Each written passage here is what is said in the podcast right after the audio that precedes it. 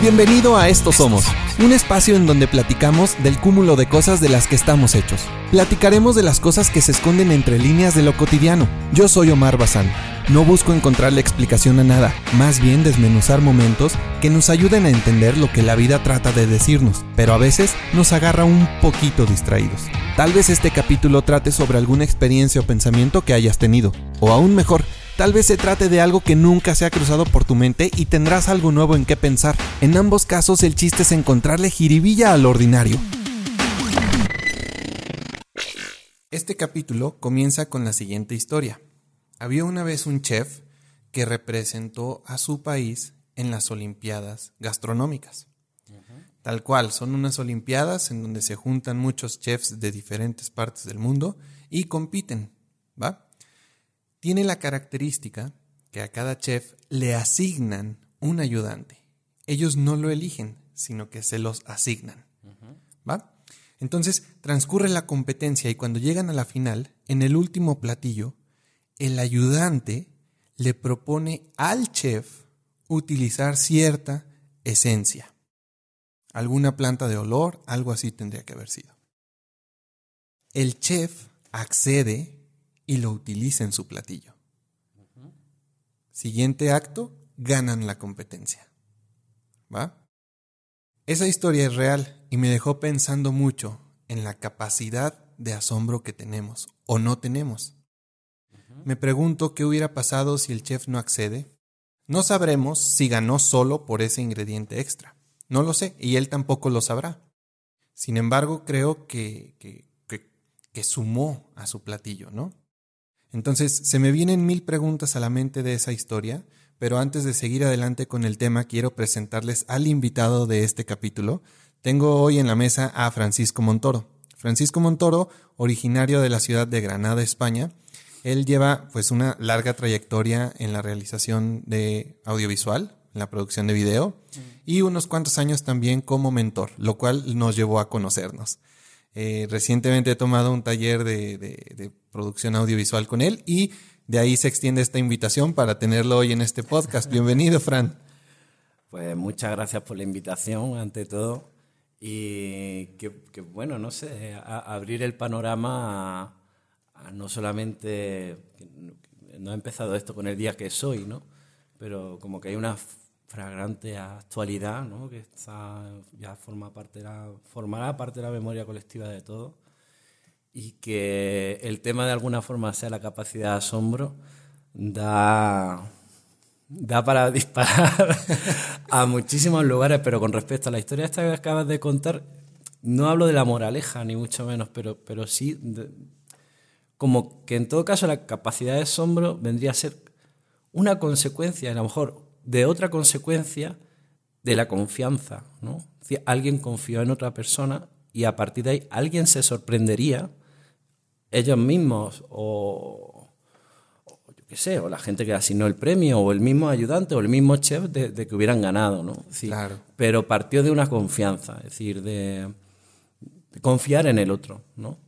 Entonces, bueno, eh, ahí podemos abrir el panorama con respecto a confiar, no confiar, la empatía, y que de ahí es muy fácil pues, eh, hacer varios caminos y furcaciones donde te derive a la capacidad de asombro. ¿no?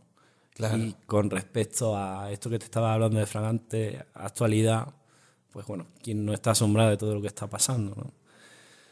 Pero bueno, eh, ha, sido un, prólogo con respecto a... Para mí, para mí creo que tienes un punto bien importante porque en esta historia hay alguien que confió en otra persona, digámoslo así, con un rango menor y que al mismo tiempo que confió, también creo que hizo un proceso de silenciar su ego, de silenciar su yo soy aquí el chef y si yo no lo propongo es porque no es necesario. O sea, me gustó mucho que estuvo abierto a esa posibilidad. Pero entonces parece, lo que te sorprendió es que ahí hablamos de la capacidad de asombro, por lo que te llama la atención esta historia es porque ¿qué es lo que te asombró? A mí me asombró. te asombró su capacidad para anularse a él, para darle la confianza al otro, y si te sorprendió es porque no es un gesto que tú veas normalmente a lo mejor. Exacto. Exactamente. Me sorprendió porque al ser un chef reconocido representando a un país en una olimpiada gastronómica, accedió a la sugerencia de alguien más. ¿no? Entonces, para mí fue como un ejemplo de, wow, este chef está abierto a aprender, está abierto todo el tiempo a dejarse sorprender por lo que tiene enfrente. No importa de quién venga, no importa el rango, no importa nada, ¿no? Entonces, me gustó mucho este tema para tocarlo contigo. Incluso, incluso sacrificando ese fin, ¿no? Si se presenta un concurso es porque, supuesto, bueno, un concurso olimpiada, Ajá supuestamente es para ganar, ¿no? Exactamente, sí, y podría haberse arriesgado y no ganar. Exactamente. Yo no creo que él haya aceptado con el afán de ganar, simplemente fue una consecuencia. Pero me lleva a, una persona con, la trayectoria que tienes tú, Fran. Eh, me gusta como tocar este tipo de temas en, en el sentido de que para ti qué tan importante es que la gente tenga esta capacidad de asombrarse. ¿Qué pasa cuando matamos este espíritu? Es que, claro, si lo pones desde la perspectiva, la pregunta apunta al otro, eh, creo que hay que empezarla desde uno, ¿no? También, para ver al otro. Pero ahí al mismo tiempo pienso que es una cosa bidireccional y, casi recíproca, ¿no? Por ejemplo, ahí estando con tu compañera hablando, que le estaba contando de que en Granada, tal, pues eh, comúnmente fue un familiar mío, eh, lejano, ¿no? Eh, y ya el hombre mayor con ciertas dolencias y demás, eh, en todos sus años, y sabiendo que puede entrar, nunca había visto el mar. Ok. Nunca había visto el mar y hace nada, decía, ayer mismo me envió mi padre una foto de él estando en el mar. Si mi padre, dentro de que este hombre no tiene mucho la capacidad, no, no habla mucho, por dolencia, por decisión, por la decisión que fuere, el asunto es que nadie a lo mejor le exigió su análisis, ¿no? O en todo caso que describiera ese asombro, ¿no? Que es obvio desde la persona que está atrás y lo ve. Y el que digo atrás, en ese caso era mi padre o yo, por tercera vía, ver esa foto que representa todo eso. Pero a mí lo que me sorprende, valga la redundancia, de que alguien se sorprenda, es lo sorprendido que podía estar mi padre de lo sorprendido que podía estar él, ¿no? Ya. Es decir, yo creo que a, día de hoy, dentro de, ¿por dónde empezamos? ¿no? ¿Por, el, ¿Por el huevo o por la gallina? ¿Y ¿Por dónde empezamos? ¿no? ¿Desde qué origen no lo empezamos? Y, y a lo mejor, si empiezo a analizarlo, empezaría desde el final y a lo mejor tendría que hacer un recorrido hacia, hacia el principio. ¿no?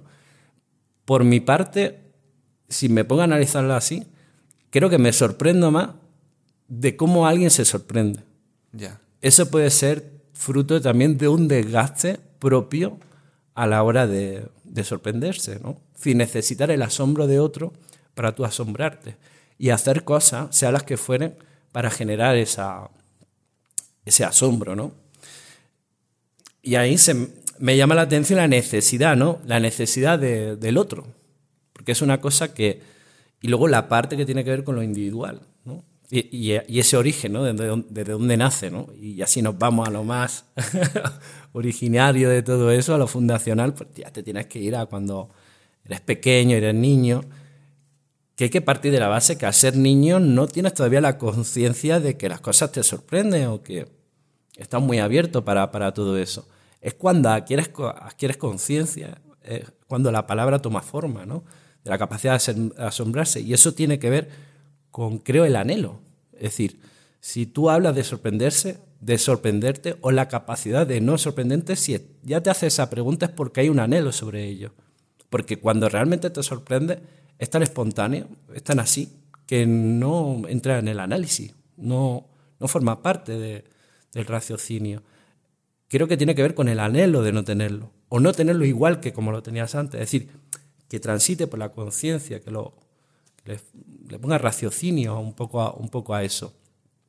Y ya puedo disparar a un montón de lugares, ¿no? Pero creo que haciendo ese viaje, ¿no? Desde cómo ve uno en el presente, ahora, esa capacidad de asombro que a mí casi más viene, no digo que esté anulado a sorprenderme, pero sí viene que me asombro mucho de cómo alguien se asombra en primera instancia y ya cuando hablamos de puertas hacia adentro, ahora me toca analizarme yo, ¿no? Y ver en qué punto yo soy capaz de sorprenderme para comparado a mi yo de hace no sé cuánto tiempo, incluso comparándolo con el Frank que, que no tenía la conciencia de que se estaba sorprendiendo.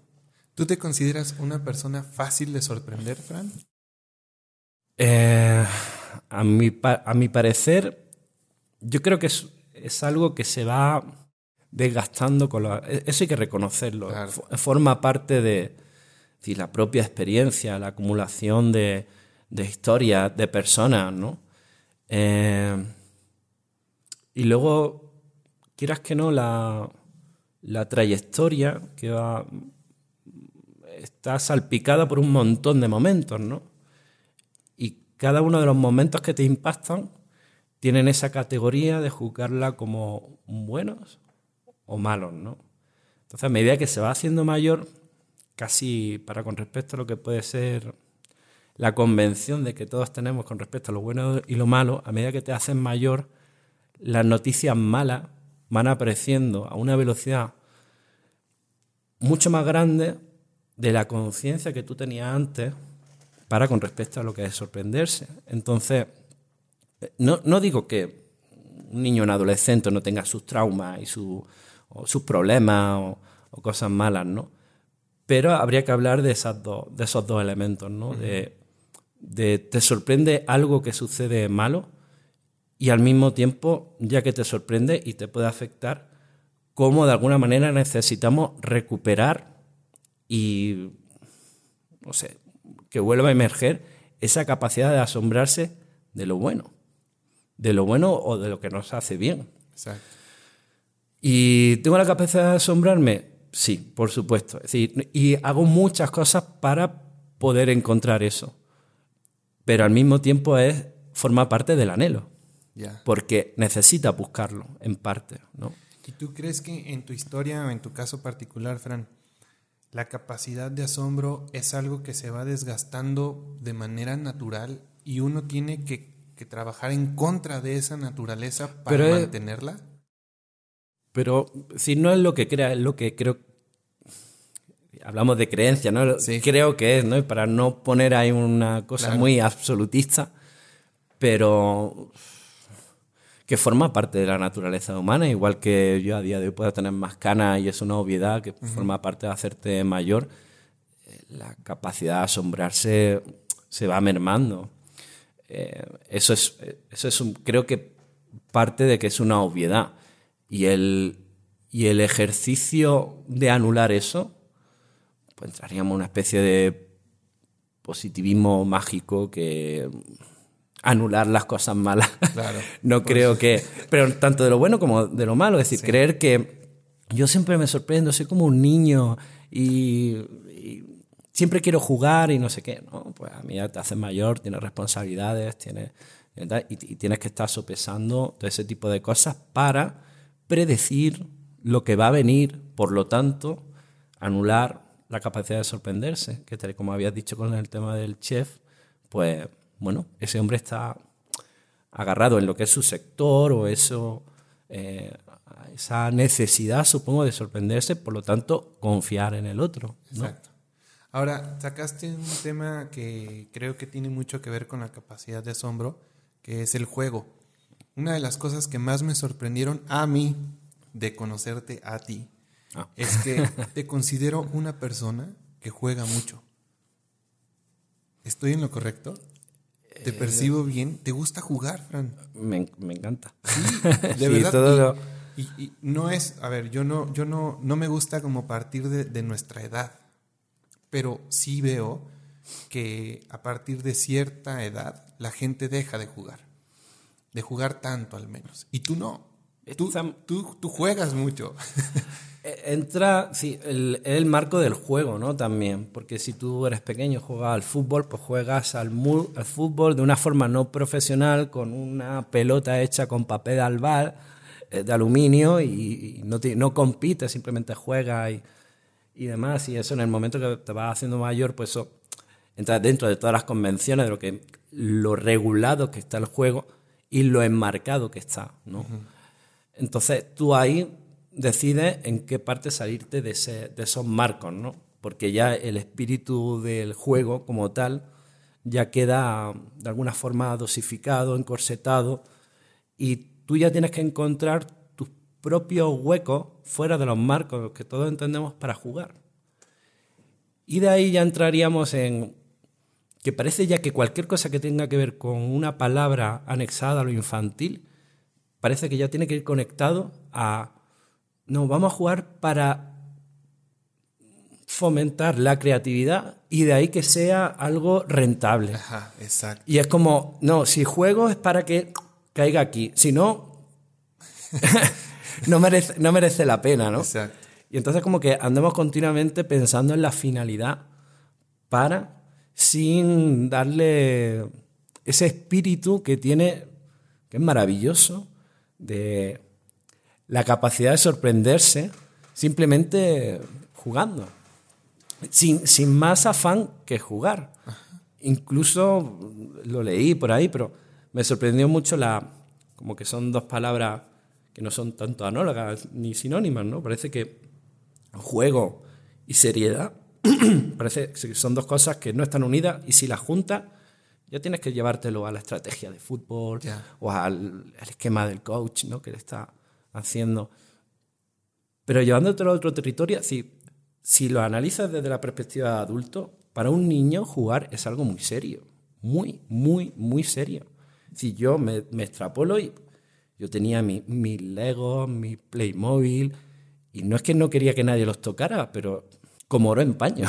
Es decir, era algo que, era mi, lugar, mi, el sitio, bueno, como decía a lo mejor Nacho Vega, ¿no? Es decir, el sitio de mi recreo, ah, pero eh, entonces, el único afán era hacer volar tu, imaginación, tu fantasía, eh, más allá de que se pueda proyectar a algo tangible o real, ¿no? Es jugar a, jugar a, y eso es súper súper bonito. Pablo es mi hijo y tiene, está por cumplir cinco años. No sabía que tenía un hijo. Tiene casi cinco años. Y una de las cosas... Pero ahí se activa gallo. Una de las cosas que, me ha ayudado a mí es que él me recuerda todos los días la importancia de darle su espacio al juego. Porque para él su misión del día es, que Ahí cambia, es que ahí cambia ya toda la partida. Este, este... Yo no tengo hijos, ¿no? Pero aquí cambia todo. Tú andas en otro, a otro nivel de conocimiento con respecto a eso.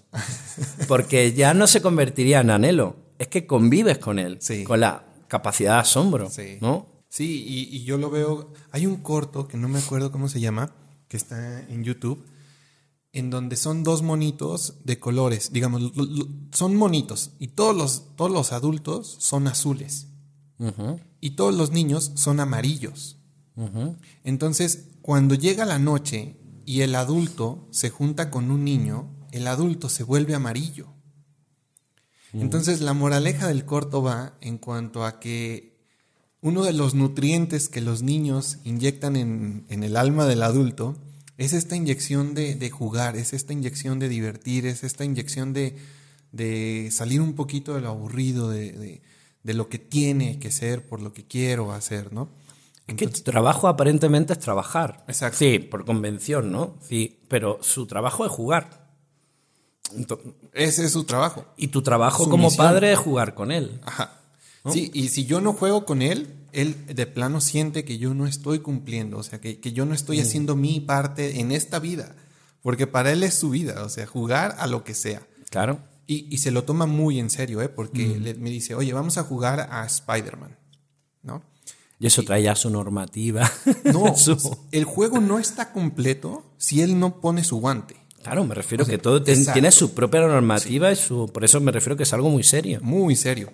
Entonces, yo, por ejemplo, yo juego al podcast, yo juego al Instagram. O sea, para mí no son cosas tan relevantes. Me, me, gusta experimentar, me gusta sentarme sin nada preparado con Fran Montoro y ver qué sale, ¿no? ¿Tú a qué juegas, Fran?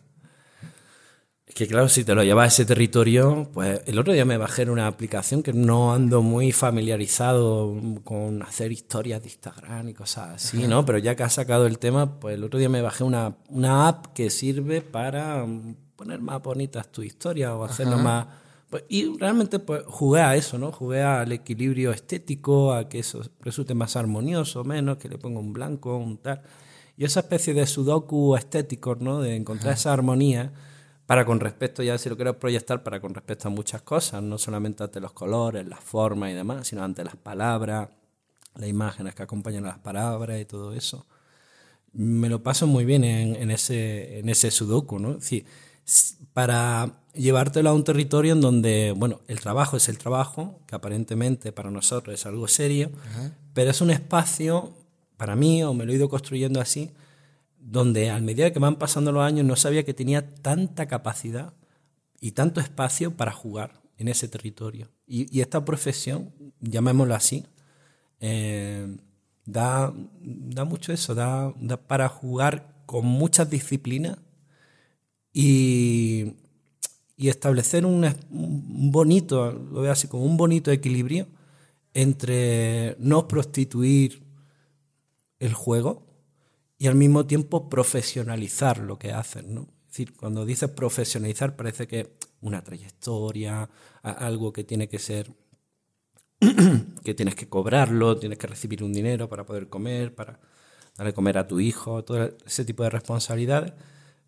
Pero ese, ese marco, ¿no? Es decir, en donde creo que esta profesión que abarca muchísimo da, da un espacio de juego bien, bien, bien amplio, ¿no? Que luego está ya en la, en la historia de cada uno donde quiera poner los límites ¿no? de eso.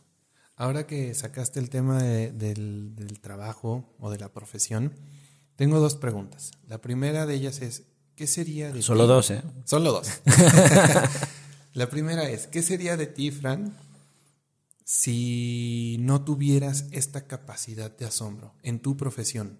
En el momento en el que tú llegas con una familia a una boda y, empiezas a percibir detalles, empiezas a ver cosas, yo creo que eso te estás dejando a ti sorprender, ¿no? Como dicen, los ojos de turista, que llegas y todo nuevo y, oh, mira el pajarito. Y... Entonces, ¿qué sería de ti si no tuvieras esa capacidad? Hay que partir de la base con que soy consciente que con mis años hay cierta capacidad de asombro que, que se ha mermado y sé que en muchas de ellas tengo que reconocer que no la voy a recuperar, ¿sabes? Porque demasiada historia sucedida para ver que otra que me encuentre medianamente parecida o sumando ciertos elementos eh, va a hacer que me encuentre ante lo mismo, por lo tanto no, no me asombra, ¿no? Eh, con esto no me lo quiero meter en el territorio de, la boda, el matrimonio o incluso el, acto de hacer un documental. Hablo de la propia disciplina en sí misma, ¿no? el acto de grabar, perseguir a alguien con la cámara, eh, investigar, observar, darte tiempo, darte la paciencia, todo eso aterrizarlo en un programa de edición en este caso y empezar a ordenar bloques a ese caos caos cronológico, me refiero. Ese orden que aparentemente es cronológico tienes que convertir en un caos para transformarlo en otra cosa y ficcionarlo y darle otro orden, ¿no? Otra cosa. En, todo ese. En ese acto de repetir eso una y otra vez, una y otra vez, una y otra vez, llega un punto en el que ya no te sorprende. Llega un punto donde el mecanismo para ya llega a ser pues un mecanismo algo repetitivo y demás. Entonces, hay momentos donde yo no digo como pauta ni como consejo, no, se me ocurriría, pero a mí sí me ha sucedido en donde no como respecto a una decisión de un, un, trabajo de retrospectiva, de mirar hacia atrás, analizarlo y decir, ah, estoy cansado de esto, no, voy a pasar a otro. No, no, de una forma creo que natural va uno viendo cómo el dibujo te empieza a gustar, cómo la música no solamente la escucha, eres espectador de, no solamente la consume, sino quiere entrar en ese territorio, empieza a ver que el audiovisual tiene unos elementos del detalle, de lo aparente, por muy poético que quiera ser, pero es explícito. De alguna forma, si tú quieres hacer representar con un globo, que eso es la felicidad, más si lo haces con un globo, esa, y creo que en el territorio de la música todos esos elementos están muy diluidos, ¿no? Decir, no eres capaz de llamarlo algo totalmente triste o totalmente alegre, sino es una combinación de, de un juego de emociones y de... Ya no te hablo de sentimientos porque sería la traducción de emociones, ¿no? Pero sí me llama la atención, me llama mucho la atención cómo casi de forma natural pasa de lo que es la disciplina, lo profesional, eso que aparentemente, aparentemente sabes manejar o que viene repetido y va anulando tu capacidad de asombro, como sin analizarlo necesitas asombrarte con otras técnicas. Es decir, lo que vendría a ser ahora aprender, que un niño eh, ya viene con el misterio de base. Tiene un niño está todo el rato preguntando, ¿y esto para qué? ¿Y esto por qué? ¿Y esto...? Y cuando entras en otra disciplina, estás en esa, es decir, estás en un territorio nuevo y sin ningún afán de ganar dinero, de nada, es estar investigando, jugar, uy, esto me suena bonito, uy, he conseguido reproducir esta melodía que me gusta mucho, sea de metálica, sea de requetón, sea de lo que fuere. Pero si ese es tu fin en, algún momento, si estás jugando, estás jugando. Ahora, que al no haber pensado hacer esa transición hacia, ese, hacia esa disciplina, y por lo tanto que esa disciplina te pasa a otra y de ahí a otra, por lo tanto multidisciplinar, sin pensarlo, te das cuenta que al final vuelves al origen vuelves a, la disciplina del audiovisual, pero viene recargado de un montón de cosas. entonces, no lo podría decir como consejo, no lo podría decir, bueno, si te cansa, busca por otro lado.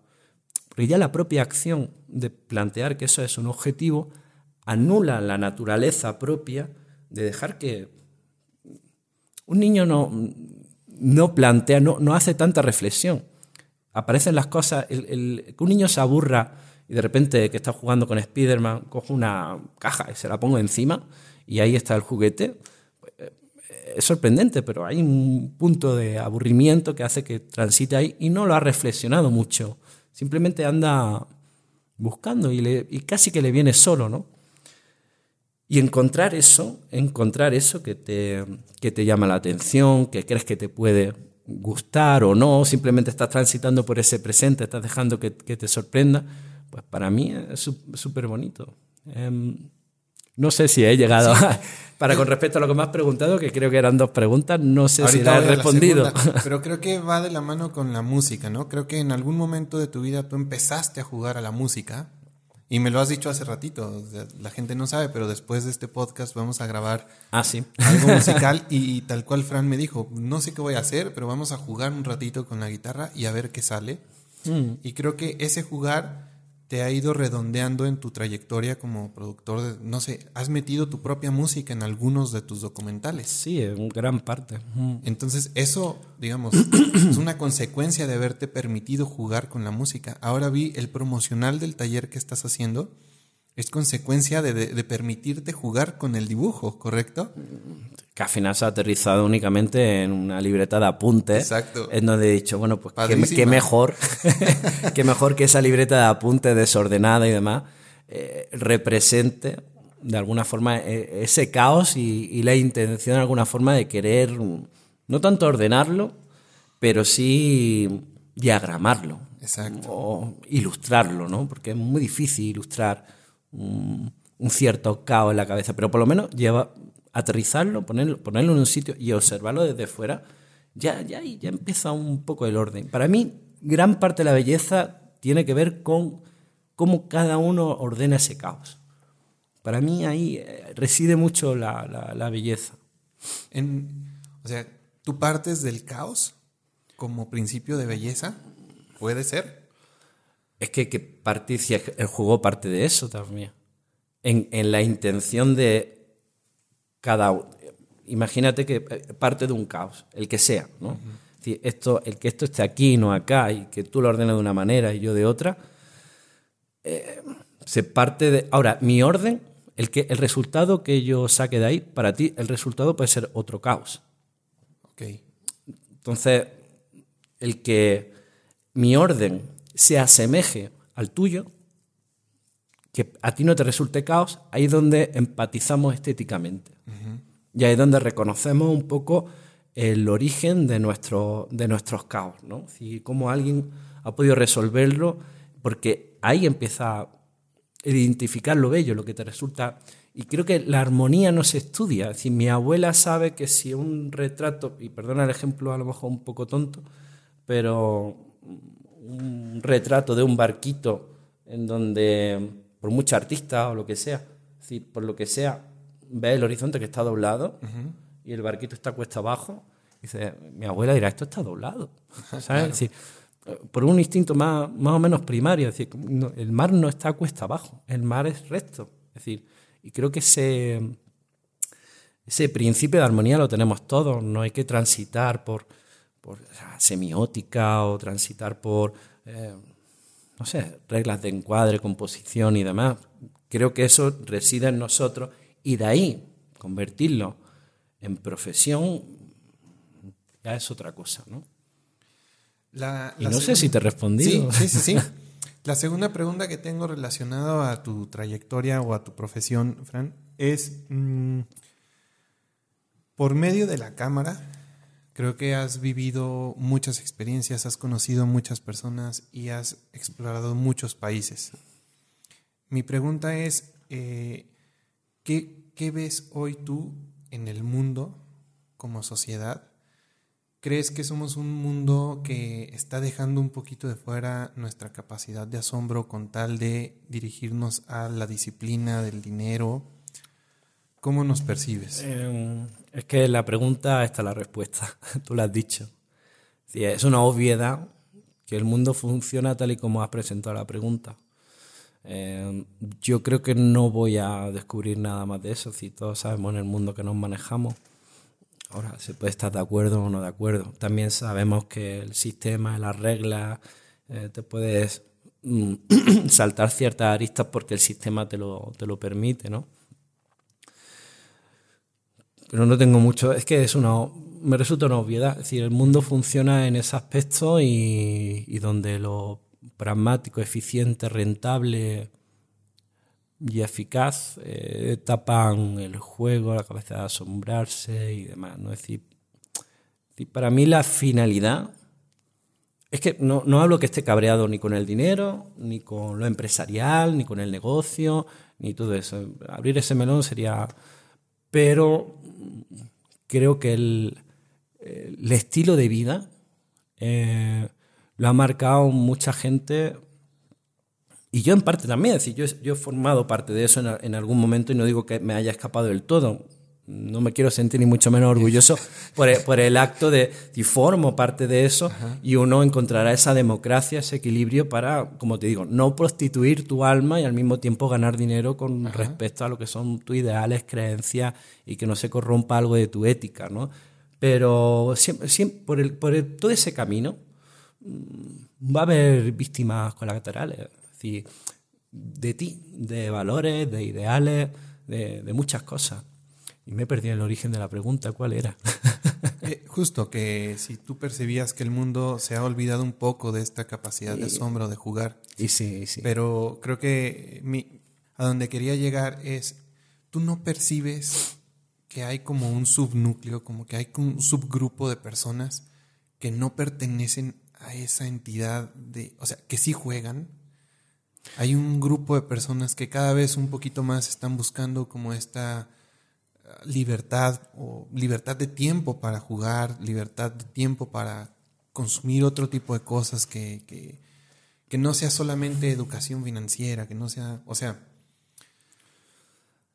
Es que es abrir un melón muy grande con... Yo, es que yo no quiero juzgar a la gente, no quiero entrar en el punto de bueno, malo, negocio malo, eh, hacer yoga bueno. Es decir, no quiero quedarme en, ese, en eso, sino todo para, para con respecto a, toda nuestra trayectoria somos muchas cosas. En un momento tú habrás tenido un momento de dos o tres meses donde las cuentas bancarias eran lo más importante. y, siento, y si tú quieres traducir que las cuentas bancarias es que estás jugando y con eso te estás perdonando el, no rechazar a tu niño interior, pues, perfecto. Es decir, cada uno se crea la narrativa que quiere para justificar lo que sea. Cada uno tenemos derecho a crear nuestro relato, sea el que fuere, más allá de no corromper el del otro. Ese, por lo menos yo la, la, normativa que me tengo. Mi relato, el que yo tuviera interno, ha ido cambiando a medida que yo he ido conociendo a personas también. Y lo han ido cambiando, cambiando. Me han ido transformando por dentro y yo he tenido que cambiar muchas palabras importantes de mi relato. Y me he tirado mucho tiempo a saber cuál era la palabra para incluir eso ahí. Y algunas todavía siguen un tanto difusas. Que al no encontrar la palabra, busca en música, busca en dibujo, busca en persona. Y el que busca encuentra. También. Oye, Fran, ¿y tú recuerdas? Y tampoco sé si te he respondido a la pregunta. Sí, claro. Sí, sí, sí. Todas. ¿Tú recuerdas qué es lo último que ah, te ha sorprendido? Me a preguntarte a ti. A ver, sí, claro. Bueno, sí, haz la pregunta y ya me viene. que esto parece una entrevista. Y yo no quiero que sea una entrevista. La, lo, lo, que tengo curiosidad es si tú recuerdas qué es lo último que te ha sorprendido. Pues lo último es que no quiero Es que, es que no quiero agarrarme, no quiero abrazarme a la bandera de la actualidad. Pero ahora mismo, como ando con esta historia de, de la adopción, acogida, haciendo un documental sobre eso, muy anexado a lo que está, ha sucedido en Ucrania y ha estado sucediendo. Eh, ahora mismo esta bomba de actualidad pues, me tiene muy, muy, muy asombrado para mal. Claro para mal. Y intento no romper mi capacidad de, asombro, intento incluso que esa actualidad dejarla a un lado porque si no mm, es una variable tan grande en la ecuación que, anula la ecuación, anula el hecho de, sacar esa matemática, ese resultado. ¿no? Es, tan grande que, se come todo. ¿no? Entonces, bueno, pues dejarla, intentar dejarla a un lado. Con eso no quiere decir que no esté informado, que no esté pendiente de lo que está sucediendo. Pero es que hacer una disyuntiva entre las capas que tenemos de a lo que yo, por ejemplo, me estoy enfrentando, que es contar una historia, como el que quiere escribir un libro, una novela o lo que sea, y que esa novela esté totalmente influenciada por un golpe de actualidad, y que actualidad, solamente decir esa palabra sería un, casi un eufemismo, porque no me lo quiero llamar más arriba, pero ya sabes, todo lo que se está escuchando hoy, Tercera Guerra Mundial, Entonces, eh, plantear dónde está tu juego y dónde está la responsabilidad con respecto a, a, esto. Es decir, el hecho de yo dejar a un lado esa variable tan grande que me oprime el yo crear esa narrativa es un acto responsable y irresponsable es una parte donde está primero mi ego para con respecto a lo que yo quiero contar o está por encima lo macro antes de lo micro. ¿De qué forma se influye? Entonces, me, es imposible no entrar en ese, en, ese, en ese debate. Lo último que me ha asombrado, Eso. para contrapartida, este tío, abuelo, familiar que ha descubierto el mar, claro, pero no me ha descubierto que haya encontrado el mar, que lo haya visto primero me ha sorprendido cómo mi padre me lo estaba contando, ya que él no tiene la capacidad, este tío abuelo, de hablar, que no habla mucho, cómo a mi padre, que sabe hablar, no le salían las palabras para explicármelo. Es decir, su capacidad de asombro viene a raíz de cómo él se ha asombrado. Y yo me he asombrado de cómo se ha asombrado mi padre. Y eso ha venido traducido a raíz de que no puede hablar, de que no ha podido explicármelo.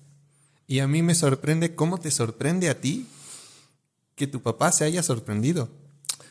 Y seguramente en algún punto se va a cerrar esto, ¿no? En este, en este la pequeña que se muerde la cola, ¿no? Se va a estar sorprendiendo de que yo me sorprendí, que tú te sorprendiste, que tu papá se sorprendió. Es una cadenita de sorpresa, pero qué bonita historia. Mm, yo creo que eh, esta persona no tiene la idea de, de digamos, yo creo que uno no sabe pues hasta dónde es capaz de sorprenderse y tampoco sabemos cuántas cosas más nos faltan por vivir que nos van a sorprender. A mí me gusta ver la capacidad de asombro simplemente no como algo que rige mi vida, simplemente como un switch que no quiero apagar. Es un switch que ahí está, no me sorprendo todo el tiempo, pero me gusta encontrar motivos para sorprenderme me gusta buscar algo, eh, me gusta escuchar alguna palabra, alguna frase, alguna persona, algo. Entonces yo cuando fui a tu taller, llegué a eso, llegué abierto a sorprenderme, llegué simplemente a, dispuesto a. Y eso es lo que a veces yo siento que, que se pierde un poquito en la sociedad, con el día a día, con la rutina, con todo, como que la gente apaga ese switch. Yo creo que definitivamente no tiene que ser algo que marque la trayectoria de tus días, ni marque la trayectoria de tu negocio, ni nada de eso. Yo creo que yo soy serio, soy profesional, o me considero, o quiero intentar serlo, pero al mismo tiempo dejar este switch, ¿no? Ahí encendido como una lucecita que cuando algo suceda, oh, pueda sorprenderme para bien. Igual, ahorita sacaste creo que un ejemplo muy bueno de que a veces también nos sorprendemos para mal. Eh, yo creo que es necesario, o sea, la tristeza, se necesita y te sorprende y te pone triste y creo que es una, un, síntoma de que estás siendo sorprendido. Tú habrás pasado momentos, no me cabe duda, y, no me cabe duda porque yo paso por mi propia experiencia, ¿no? decir esto es ridículo. Pero, pero yo sí me, he planteado no tanto como una filosofía o creencia o estilo de vida, llámale como sea, al hecho de, de que a alguien no se le deje que le duelan las cosas. No hablo del sufrimiento, que es otra cosa, que también es como consecuencia de... Pero pasaría un poco como el concepto este de la emoción y el sentimiento, ¿no? La emoción es como algo espontáneo, ¿no? Es decir, algo que, sucede. Es, difícil ponerle nombre. Es decir, me emociono, no sé si estoy triste, estoy alegre, pero me emociono, ¿no? El sentimiento es la traducción de triste, alegría. Es cuando ya se le pone un poco de raciocinio a eso. Y la otra parte. Oye, se me ha ido lo que te iba a decir. lo, estaba, lo estaba encadenando con otra cosa, pero con se me ha ido. Con la tristeza. Estábamos tocando el tema de la tristeza. Sí, y de sí, la sí, sí. Pero, eh, ay, por favor, se me ha ido. Mm, venga al origen, pero te estaba haciendo esto para hacerte un símil. Ah. Sé lo que, sepa dónde iba a derivar, pero la rama por donde quería ir, por lo que sea, se me ha ido. Eh, el asunto que la... Que, ah, esto, el dolor. El dolor considero que lo espontáneo, como parecido a la emoción. Aunque ya tiene un significado de que duele, ¿no? No es algo, una caricia, no es algo... Pero el sufrimiento, aunque el sufrimiento implique... Eh, es ya otra traducción, es una traducción del dolor ese era el sí, mi emoción, sentimiento, dolor, dolor sufrimiento. Ese era el punto. Dije, adquiere como un, nivel más de, significado, de, saber qué sucede, de un poco casi analizarlo. Porque muchas veces dicen que el sufrimiento es como elegido, ¿no? No, el sufrimiento se elige, el dolor no. Y, bueno, eh, lo, que sí quería decir con todo esto es que eh, transitar por, que alguien, que alguien le dejen transitar por el dolor es necesario. Claro. Es decir, que el positivismo extremo y no creer que la alegría siempre ayuda para sacar a alguien. Hay, hace falta un tiempo para eso. Incluso en la palabra tristeza, la palabra dolor, eh, y otra melancolía, y bueno, bla, bla, bla, bla. Parece que la quieren erradicar porque todo eso no es ni rentable ni eficaz ni, nada por el estilo. Y yo estoy totalmente en desacuerdo que quieran erradicar esa parte que forma. Es decir, la capacidad de sorprenderse que estábamos hablando pasa por transitar de un momento oscuro a encontrar un poquito de luz. y, todos somos esa dualidad. ¿no? Tampoco estamos hablando de que se haya, habrá una, haya una, una dualidad constante ni que seamos bipolares. Pero en esa dualidad de pasar de un sitio a otro, hay gente que no permite, por una especie de positivismo extremo, que no permite que la gente pase por ahí. No permite. Y yo soy de las personas que piensan que ahí, en esa transición, es donde están las respuestas de todas las preguntas que te llevas haciendo toda tu vida. Claro. Ah, yo lo puedo, por ejemplo, poner en el tema de la paternidad. Mm, para mí hay algo que... Ah, y ahí, claro, es que se me van olvidando las preguntas a medida que vamos hablando. Fíjate que hay algo que yo llevo mucho tiempo pensando que viene de, de cuando yo fui papá, empecé a recibir muchos consejos y la gente me daba todo tipo de consejos. Y llegué a un punto en donde yo me saturé y hubo solamente una persona que me dijo el único consejo que seguí. Me dijo, no te conformes con la experiencia de haber sido niño para creer que es suficiente para criar uno. Entonces me dio a entender como cultívate, lee, esfuérzate, ¿no? Y lo hice. Y cuando lo hice, Fran, me puse a pensar en mi pareja, en mi esposa, y dije, ¿por qué cuando fui papá sí me puse a leer libros de paternidad y esforzarme por ser buen papá? Y cuando fui esposo no. Entonces lo empecé a hacer. Empecé a leer libros que tuvieran que ver con el amor, con el amor propio, luego el amor en pareja, luego el amor en familia, etc. Y cosas de las que aprendí es, una de ellas es el decir no llores. O sea, el decir no llores causa más mal que bien.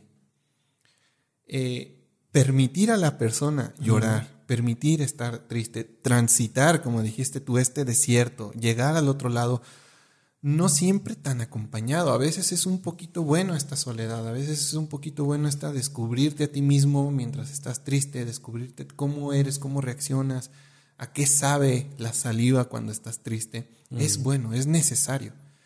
Entonces, mm, a mí me gusta, digamos, la tristeza. O sea, no me llevo mal con ella. Creo que han surgido, a ver, la música, los poetas, el cine, muchas de las cosas se inspiran en la tristeza. Entonces, no sé, a mí... Yo no me acuerdo de quién lo escuché y no, seguramente no lo estoy diciendo literalmente, pero era alguien que había compuesto una canción muy famosa, muy triste y al mismo tiempo muy bella. Eh, venía a describir con que él hubiera renunciado a ese éxito de esa canción por tener lo que tiene esa canción, es decir, por describir eso. Es decir, ese anhelo de no tener ese amor, ese lo que fuera que describiera esa canción, él hubiera renunciado a todo eso por tener eso. Es decir, el anhelo genera algo que el anhelo es un hueco, hay algo que, que que llenar ahí. Entonces, como consecuencia, la herramienta que tenemos es el arte, sea la disciplina que te la quieras llevar a partir de ahí vas construyendo algo que empieza a empatizar con el otro, empieza a comunicarse con el anhelo que tiene el otro, con el agujero que tiene el otro. Y, ahí es cuando empezamos un, tanto a, comunicarnos, a saber del otro, a la empatía, a todo este tipo de cosas. Pero sí viene a, reaccionar con esto que estabas diciendo. Yo acabo de leer que el anhelo es es incluso más fuerte que obtener aquello que anhelas. Digamos, el, mm. salir de viaje, el rush emocional de salir de viaje viene en planear el viaje. Casi más que en ejecutar el viaje. Bueno, tú has dicho planear, ya hay como una visualización. Yo incluso te digo, más muchas veces ni planeo. Yo lo único que planeo es que voy a llegar a un sitio y el vuelo y, tal, y el sitio a lo mejor que voy a llegar de dormir por la noche. Pero todo lo demás, voy a visitar esto, lo otro, no sé qué tal, no, no, suelo hacerlo. Pero con eso no quiero decir que tenga una capacidad de dejar sorprenderme más que el resto. Pero sí en la capacidad de planear, si hay una especie de querer previsualizar para que no te sorprendan las cosas para mal.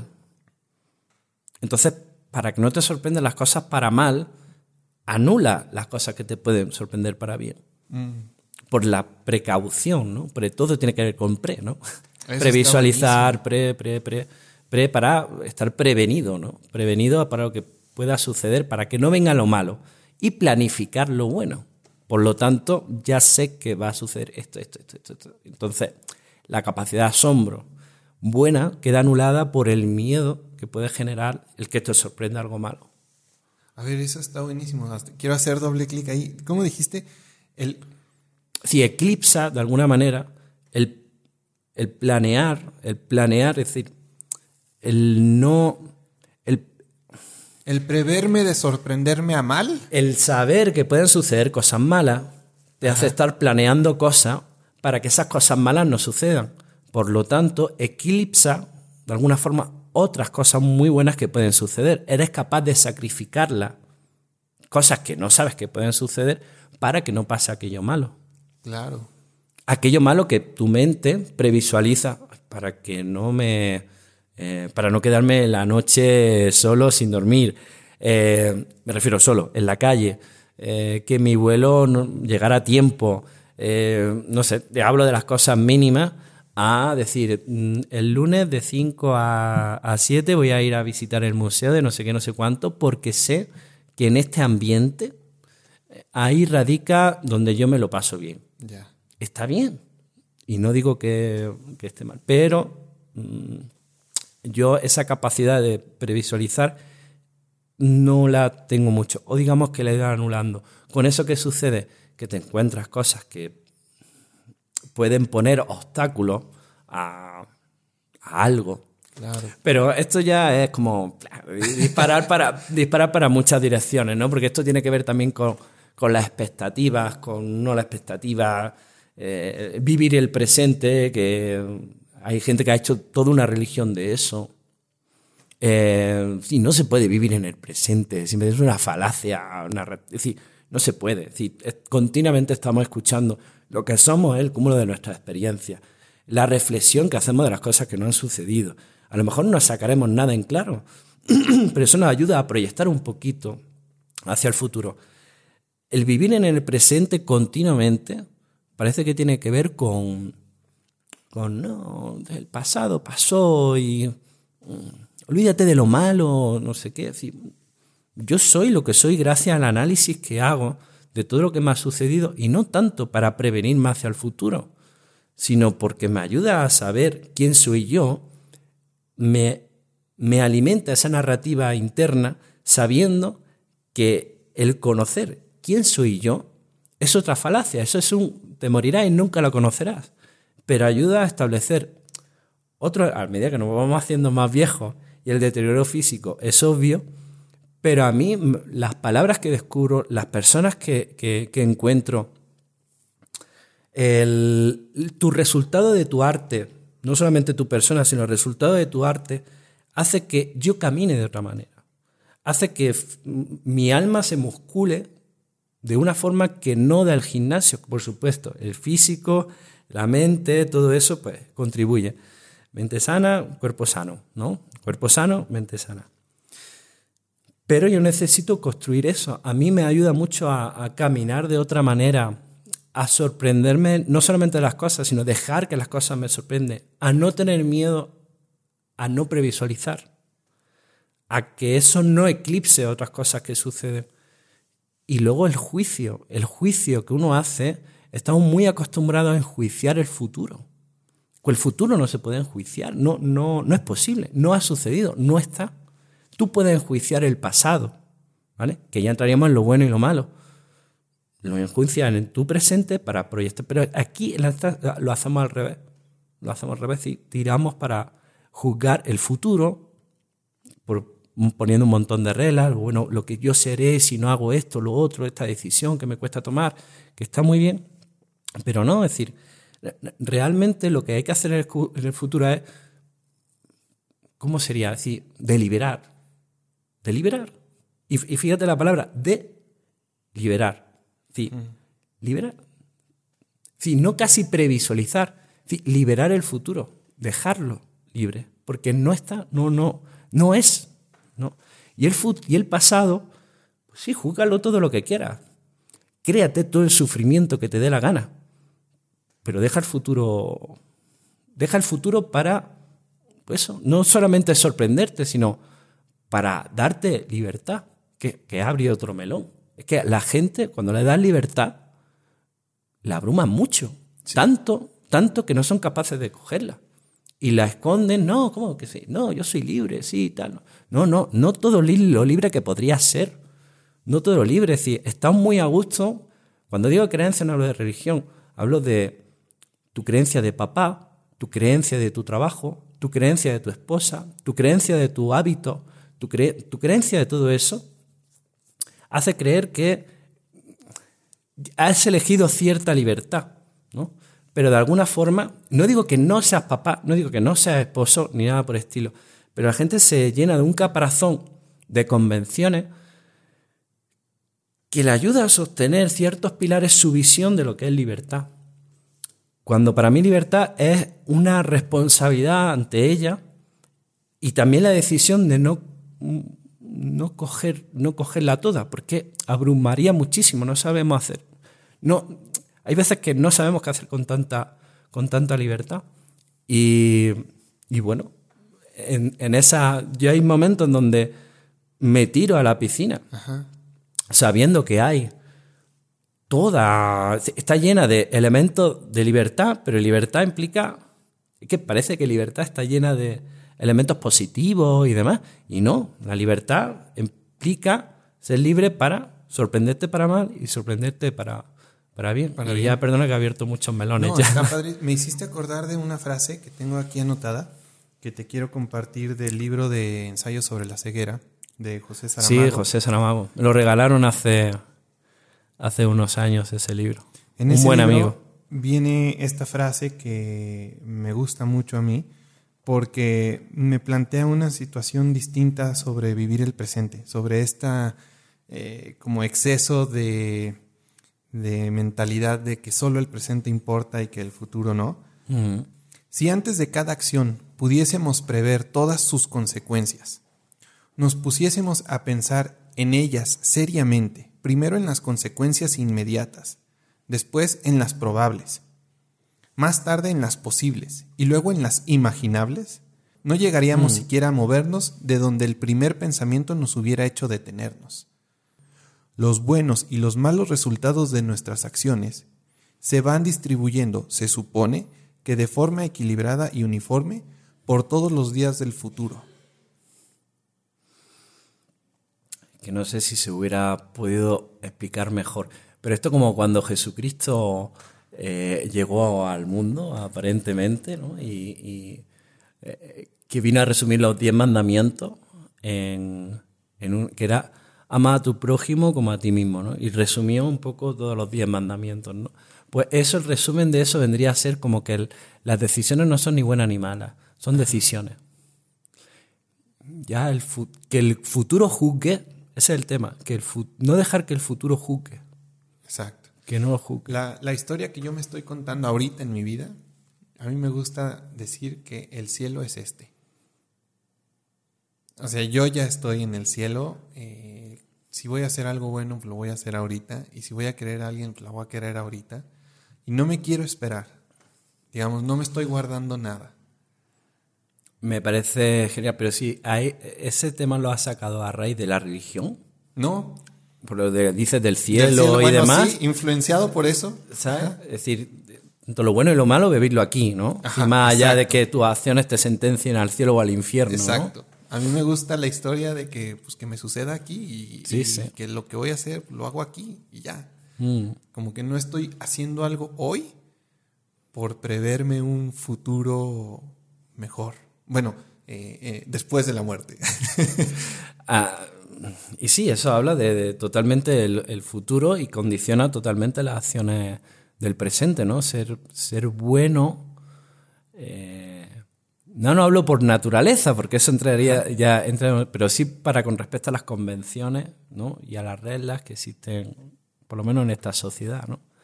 Y bueno, es que ya abrir el melón de Nietzsche y el melón de... sería abrir, abrir demasiado.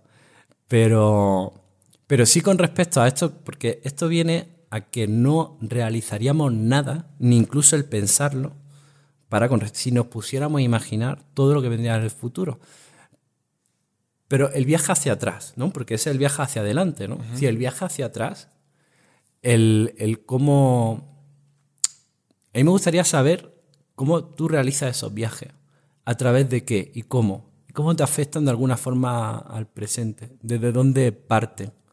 Porque creo que esos viajes, algunos de ellos, tienen que ver con que localices que el sentimiento que tienes, más allá de la emoción, lo traduzca al sentimiento, viene por tristeza, por no sé qué, no sé cuánto. Y eso de alguna forma te hace un poquito viajar atrás.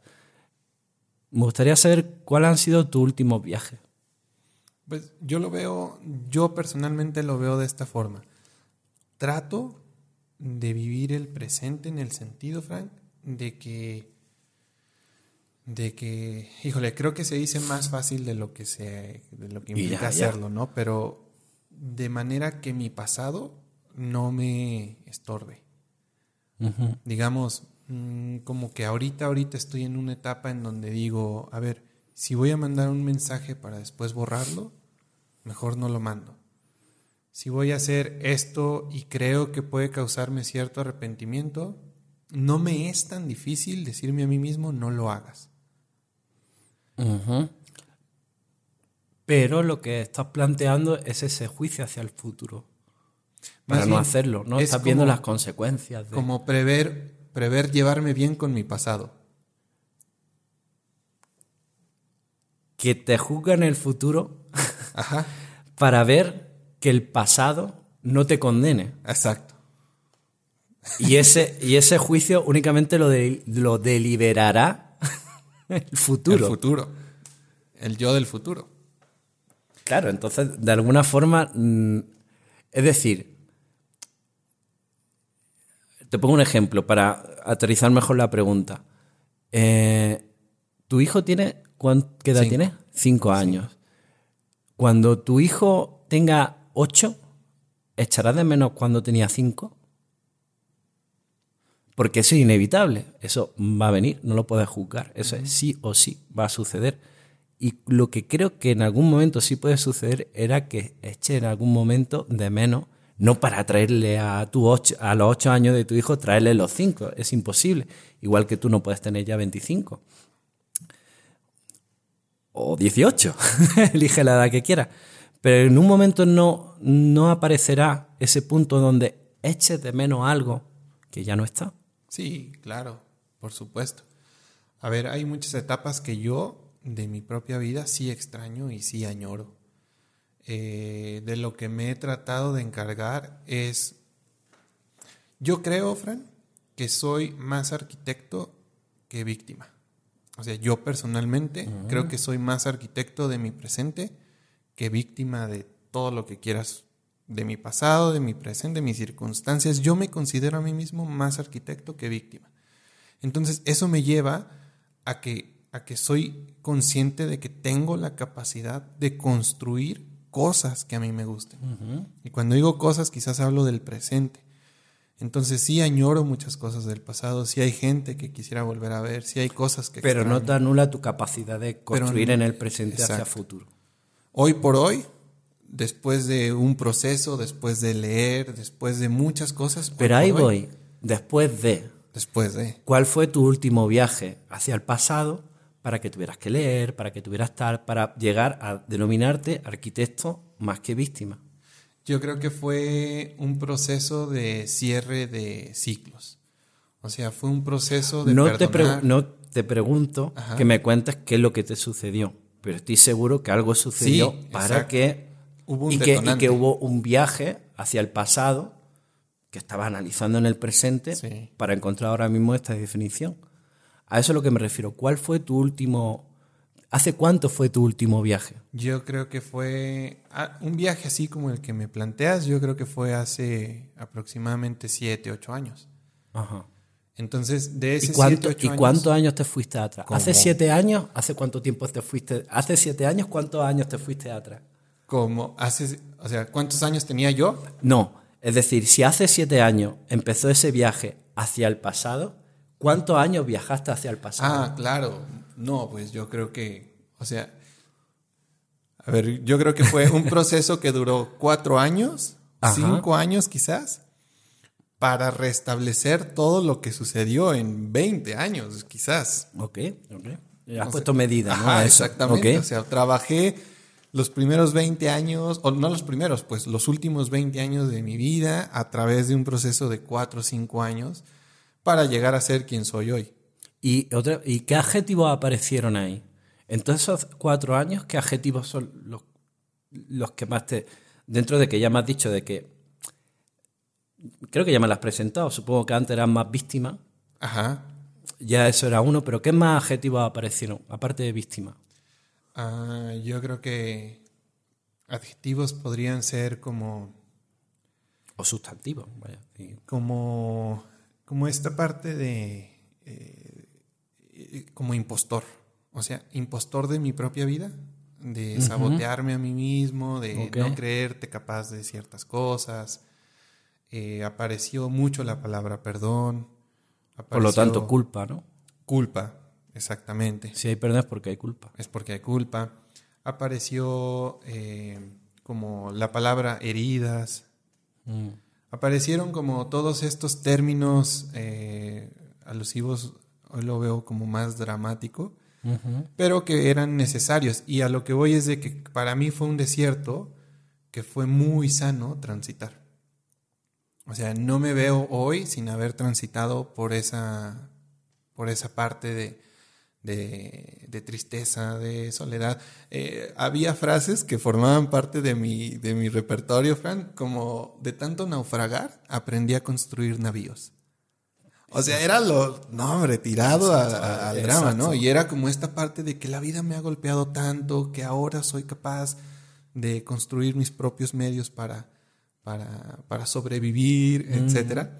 Entonces, eh, por ahí es donde, donde se ha construido mi realidad de, de quién soy hoy y cómo veo las cosas hoy.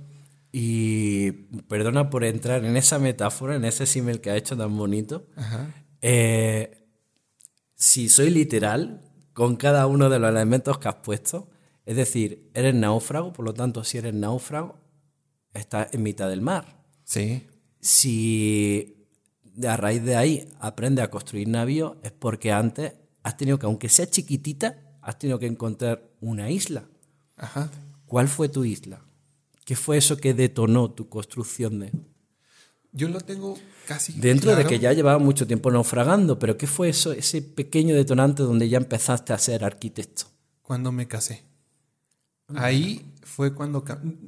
A ver, creo que no más que cuando me casé, fue cuando salí de mi casa. O sea, esa parte. El independizarme yo creo que fue la isla en donde me pude detener, en donde tuve piso firme, ¿no? Por así decirlo. Yo creo que fue ahí. O sea, fue un momento en donde ahora me valí por mis propios medios, en donde ahora sí mi realidad era mía, en donde ya no yo tenía a quién culpar o a quién eh, traspasarle como mis, mis, preocupaciones y, ay, mm. todo viene porque tal persona no me El culpable es otro, Exactamente. Entonces, en el momento en el que me independicé, cambió por completo. Porque ahí sí me enfrenté ahora sí a mis propios fantasmas. Qué bueno. Sí. Qué bueno. Entonces, pero sí aparecieron esas palabras como naufragio, como ahogo, porque también uno construye navíos porque se está ahogando, eh, es que la historia muchas veces se construye como de ave y parece que es una línea recta, así como ping, ping. Y, no, Pasas por todo el abecedario, llega la Z y otra vez. Exactamente. Pero este, este podcast, Fran, se llama Estos Somos, porque busco que cada capítulo aporte un poquito a la definición imposible de qué somos, porque para mí somos un cúmulo de tantas cosas. Mm. Y no quiero, no quiero dejar pasar el episodio sin preguntarte a ti, ¿tú qué crees que somos? Joder, qué pregunta, compadre. Eh, ¿Qué somos? Es decir, no es definirme yo, sino también te tengo que definir a ti. y con eso a toda la humanidad, ¿no? toda la humanidad. joder, has puesto todo el mundo ahí, en, todo el peso del mundo en mí, ¿no? Con esa pregunta. ¿Qué somos? Que, esa es la pregunta del millón, hombre. Em,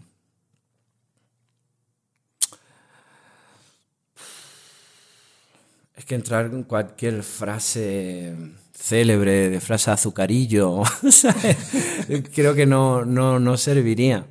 Creo que algo que, que seguimos descubriendo, que el itinerario que hay hacia el descubrirlo me encanta, lo disfruto mucho y esto es parte de la comprobación de eso, ¿no? de descubriéndote a ti, tu humanidad, tus desiertos, tu naufragio, y, saber ¿no? que puedes transformar una víctima a un arquitecto, a mí esos viajes me ayudan muchísimo a, saber ponerle palabras, palabras al mío.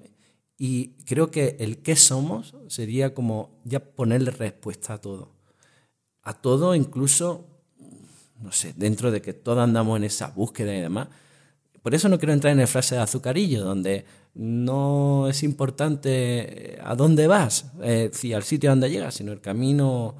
Yo he aprendido a que palabras víctima, palabra mm, incluso no tanto a hacerme amigo de la palabra víctima, ni hacerme amigo de la palabra nostálgico, ni hacerme amigo de... Pero sí transitar por algunas de ellas me han ayudado a muchas veces ser arquitecto, ser un montón... Y a mí ese trayecto, el trayecto, es, lo que a mí me fascina. Ahí donde mucho tiempo estás cabreado y enojado con, con, esas palabras, es decir, coño, es decir, todos somos víctimas, todos hemos estado enojados, todos nos hemos sentido melancólicos, nostálgicos, tristes, bla, bla, bla, bla, bla. Aceptarlo, saber que eso está ahí.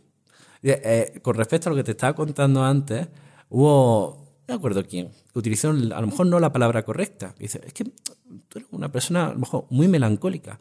Incluso ahí ya casi que me lo, me lo tomé como halago, ¿sabes? No como, no como algo, pero sé que lo que quería decir era otra cosa, que era nostálgico. Y ya como entramos en, el, en, el, en, un, en un punto donde el marco de la conversación era laboral, eh, apareció ahí de la, dialecta, de, la dialéctica entre, entre esta persona y yo, apareció un análisis que me gustó mucho para con respecto a la profesión. Y creo que eh, enmarca bastante bien un poco el, la reconciliación con las palabras por las cuales hemos transitado. ¿no? Es decir, aunque sea únicamente por defecto profesional, es decir, el acto de tú, ahora mismo esto está grabando, el acto de darle al rec a, a grabar, tú ya estás grabando pasado. Es decir, el presente se está imprimiendo, pero tú sabes que cuando te lo lleves a un programa de edición, estás en el presente manipulando el pasado, ordenándolo, poniendo, ordenando ese caos, ¿no? Y de alguna forma, en función del proyecto que estés, que a lo mejor ha sido de una semana, de un año, de siete años, en donde tú quieres ordenar eso, más allá de que esa imagen pertenezca a la historia que directamente se ve ahí, esa historia la estaba grabando yo, que había una circunstancia a mi alrededor, una música a mi alrededor, unas personas a mi alrededor, y es imposible que esa imagen no me haga ver quién yo soy, quién yo era, de hace no sé cuánto tiempo atrás. Es decir, el yo manipular el pasado forma parte de mi trabajo. El yo ordenarlo forma parte de mi trabajo. Y el viaje hacia el pasado, que es la nostalgia, o en parte un anhelo hacia eso que sucedió, el representar eso forma parte de mi, pasado. Entonces, para mí la palabra nostalgia no está tan llena de victimismo. Forma parte de lo que hago. Es decir, es por defecto profesional, a lo mejor no venía conmigo, a lo mejor es algo que he adquirido de la profesión, pero es, es obvio que está ahí y que yo en algunos momentos he tenido que dejar el trabajo de alguna forma, lo audiovisual, el analizar el pasado, el ponerle forma, ponerle música, moldearlo, he tenido que dejar a un lado porque la nostalgia ya me estaba comiendo por dentro, hay que ser consciente también. Abandonarla y abandonar también ese trabajo, porque el trabajo implica nostalgia. Implica que algo de lo de atrás, que no está ahora en el presente, tienes que de alguna forma ordenarlo, porque siempre hay un pequeño anhelo para con respecto a lo de atrás. Y el denominarlo, ese, ese acto de decir, uy, no está, uy, lo echo de menos aquí en el presente. Eh, nostalgia. El ponerlo épico, subirlo, potenciarlo y darle una moraleja, es lo que hacemos nosotros. ¿no? Y al fin y al cabo es coger el pasado para manipularlo en el presente, para proyectarlo hacia el futuro. Juzgarlo, no, deliberarlo, liberarlo sacarlo de lo que tienes ahí y echarlo fuera. Ya es cuando ya la nostalgia ya se convierte en arquitecto, ¿no? Pero has tenido que transitar por esa nostalgia, has tenido que ordenarla, has tenido que tapar esos vacíos que estaban ahí, encontrar palabras que no sabían que existían. Incluso hay veces que no había ni palabras, había notas musicales, había obras de arte, había personas. Y todo eso te ayuda a transitar hacia, hacia el arquitecto era al fin y al cabo otra traducción para, con respecto a lo que me estabas contando. Ya. ¿Hay algo que te hubiera gustado eh, que saliera, alguna pregunta que te hubiera gustado que te hiciera, que no salió, algún tema que te hubiera gustado tocar que no tocamos. No, es que todos los temas van a salir ahora. Se ha grabado o no. Eh, creo que cualquiera que escuche esto se puede imaginar el montón de cosas que tendremos que hablar. Gracias por escuchar este capítulo. Recuerda visitar nuestras redes sociales Facebook e Instagram, así como nuestro canal de YouTube. Búscanos como Estos Somos Podcast. Puedes dejarnos algún comentario sobre alguna idea que te haya gustado o que no te haya gustado, así como sugerencias de invitados que te gustaría escuchar. Mi nombre es Omar Bazán y nuevamente gracias.